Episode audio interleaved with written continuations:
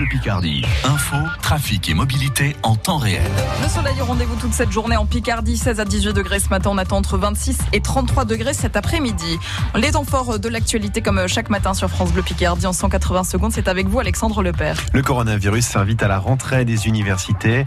À Amiens, 20 étudiants de médecine à l'UPJ ont été testés positifs à la Covid-19.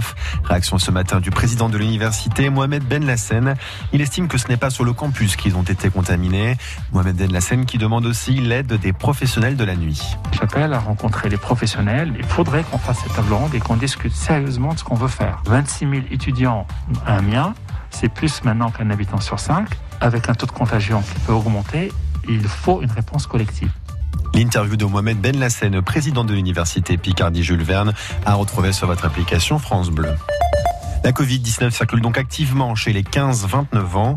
Le professeur Maxime Gignon, épidémiologiste au CHU d'Amiens, a lui tenu une conférence hier devant des élèves du lycée Édouard Gand à Amiens avec une idée forte, expliquer la transmission très rapide du coronavirus. Ils font très peu de formes graves à cet âge-là en général. Et donc, euh, ils voient un peu moins l'intérêt d'appliquer les mesures de prévention. Et je pense que c'est important de travailler avec eux sur comment ils voient cette maladie, comment ils pourraient réduire leur, euh, risque de contamination, de jouer euh, ce rôle d'acteur responsable dans la chaîne de transmission et d'adapter ainsi leur comportement. La crise de la Covid qui met en évidence le travail des infirmières et des aides-soignants dans les services de réanimation des hôpitaux. Service en grève à partir d'aujourd'hui à l'hôpital de Beauvais. Le personnel espère lancer un grand mouvement national dans les autres services de réanimation. À Beauvais, Cathy est infirmière en réa depuis 21 ans. Pendant la période Covid, tout le monde s'est aperçu que la réanimation, ça s'invente pas. Une infirmière de n'importe quel service ne peut pas descendre et spontanément être autour du patient. Il y a 4 ans de ça, on faisait pas de dialyse. C'est très valorisant de pouvoir faire des choses supplémentaires mais du travail, du travail, du travail, du plus, quoi, toujours.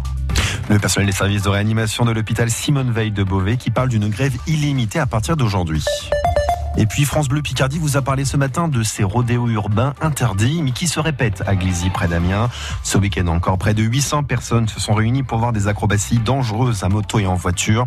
La Fédération française des motards en colère avec son président Philippe Ledinck demande que les pouvoirs publics prennent le problème en main on ne se positionne pas sur le fait qu'on accepte ou pas les faits. Ils arrivent de toute façon et ils vont continuer. Donc là, aujourd'hui, la bonne question qu'il faut se poser, c'est de savoir comment on fait avec ça. Euh, déjà, est-ce qu'on encadre Est-ce qu'on n'encadre pas Est-ce qu'il y a des moyens pour ça? Le drame, c'est qu'on va encore attendre qu'il y ait des morts pour pouvoir avoir une réaction, une solution par rapport à ça. De son côté, la métropole d'Amiens souligne qu'elle a déjà installé des dodanes sur l'avenue Philas-Fogg de Glizy pour casser la vitesse des voitures et motos. Elle dit ne pas pouvoir en faire plus à cause des bus qui circulent aussi sur cette avenue.